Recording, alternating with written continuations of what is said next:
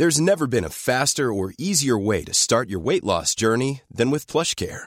PlushCare accepts most insurance plans and gives you online access to board-certified physicians who can prescribe FDA-approved weight loss medications like Wigovi and Zepbound for those who qualify. Take charge of your health and speak with a board-certified physician about a weight loss plan that's right for you.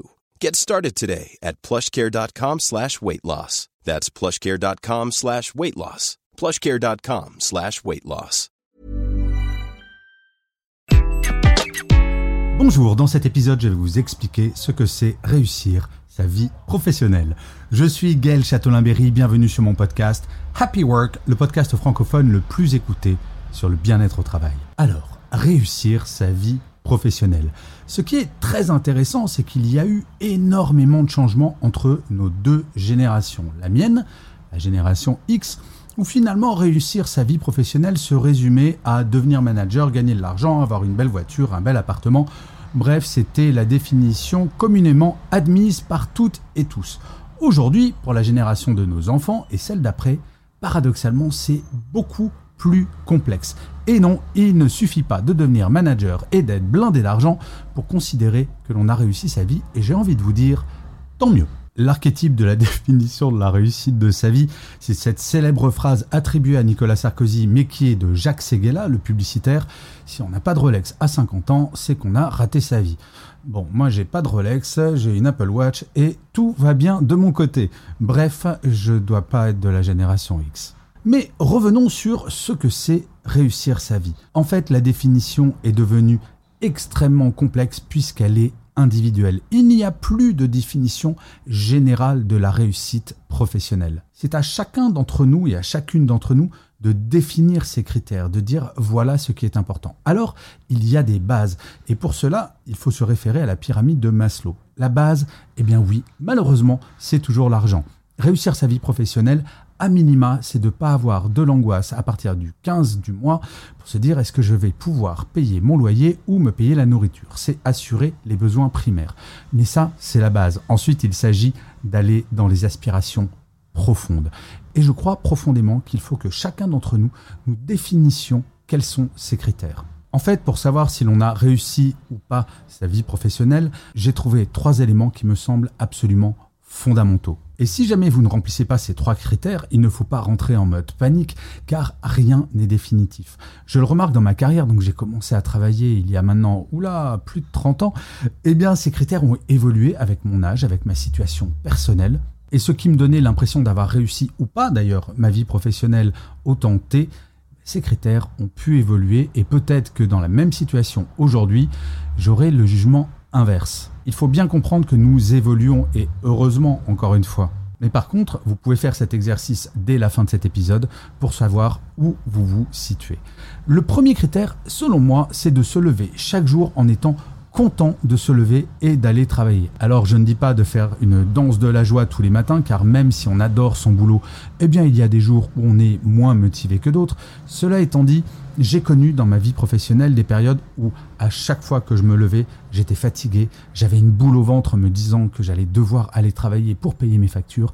Bref, ce n'était vraiment pas un bonheur. Je pense que la grande partie de la réussite professionnelle aujourd'hui est liée au bien-être psychologique. Je rappelle que plus de 10% des salariés ont ou vont faire un burn-out. Je ne crois pas que l'on puisse définir sa vie et sa réussite professionnelle comme étant bonne si on frôle le burn-out à peu près tous les 4 matins. Donc le fait de se lever chaque matin en étant en pleine forme et en ayant envie d'aller travailler, je crois que c'est un critère assez fondamental. Le deuxième critère, c'est d'être fier de ce que l'on fait. Là, c'est la notion de sens. Et encore une fois, tout cela est très subjectif. Je me rappellerai toute ma vie de ce qui m'était arrivé.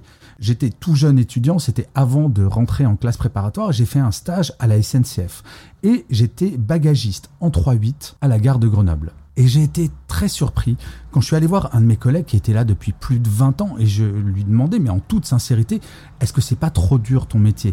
Parce que moi, dans mon esprit de gamin de 16 ans, je me disais, mais ça doit être horrible, on peut pas réussir sa vie professionnelle en étant bagagiste en 3-8 pendant plus de 20 ans. Et lui, il y a eu une lumière dans ses yeux en me disant Écoute, Gaël, moi, mon métier, je l'adore, car grâce à moi, grâce à mon métier de bagagiste, je fais réussir leurs vacances aux gens. Et ça, c'est un bonheur. Très clairement, j'ai vu dans ses yeux qu'il avait réussi sa vie professionnelle. Et ce paradigme-là, il faut vraiment le changer. La réussite professionnelle n'a rien à voir avec la réussite sociale. Avoir le sentiment de faire quelque chose d'utile pour la société, mais dans son regard, pas dans le regard de la société. Ça, c'est fondamental. Je crois que nous avons toutes et tous besoin de nous sentir utiles, de faire quelque chose qui est important, pas forcément quelque chose de grand, mais véritablement qui a du sens. Et le troisième élément, alors ça, vous n'allez peut-être pas être d'accord, mais si vous ne l'êtes pas, j'aimerais bien que vous m'envoyiez des messages pour me dire pourquoi vous ne l'êtes pas éventuellement. Je crois que la réussite professionnelle est énormément liée à un bon équilibre vie pro, vie perso. Comme je le disais, je ne pense pas que si on frôle le burn-out toutes les quatre matins, on puisse parler de réussite professionnelle. Peut-être de réussite sociale, mais pas de réussite professionnelle. Je pense que la réussite professionnelle est très liée à l'équilibre car il permet d'avoir une réussite personnelle. Et de vous à moi, et ça, l'âge aidant, je me suis aperçu de ça, je crois que la réussite personnelle est beaucoup plus importante et peut-être plus difficile acquérir que la réussite pro. Et donc, pour pouvoir réussir personnellement, sa vie personnelle, et encore une fois, réussir sa vie personnelle, les critères sont très différents selon chaque personne, mais pour la réussir, il faut lui donner du temps. Et pour lui donner du temps, eh bien, il ne faut pas que la vie professionnelle empiète de façon trop importante sur celle-ci. Bref, vous voyez, c'est à chacun d'entre nous et à chacune d'entre nous de réfléchir sur ces critères qui vont faire que, oui, tout va bien, j'ai réussi, ou je vais réussir, ou je suis sur la voie de la réussite.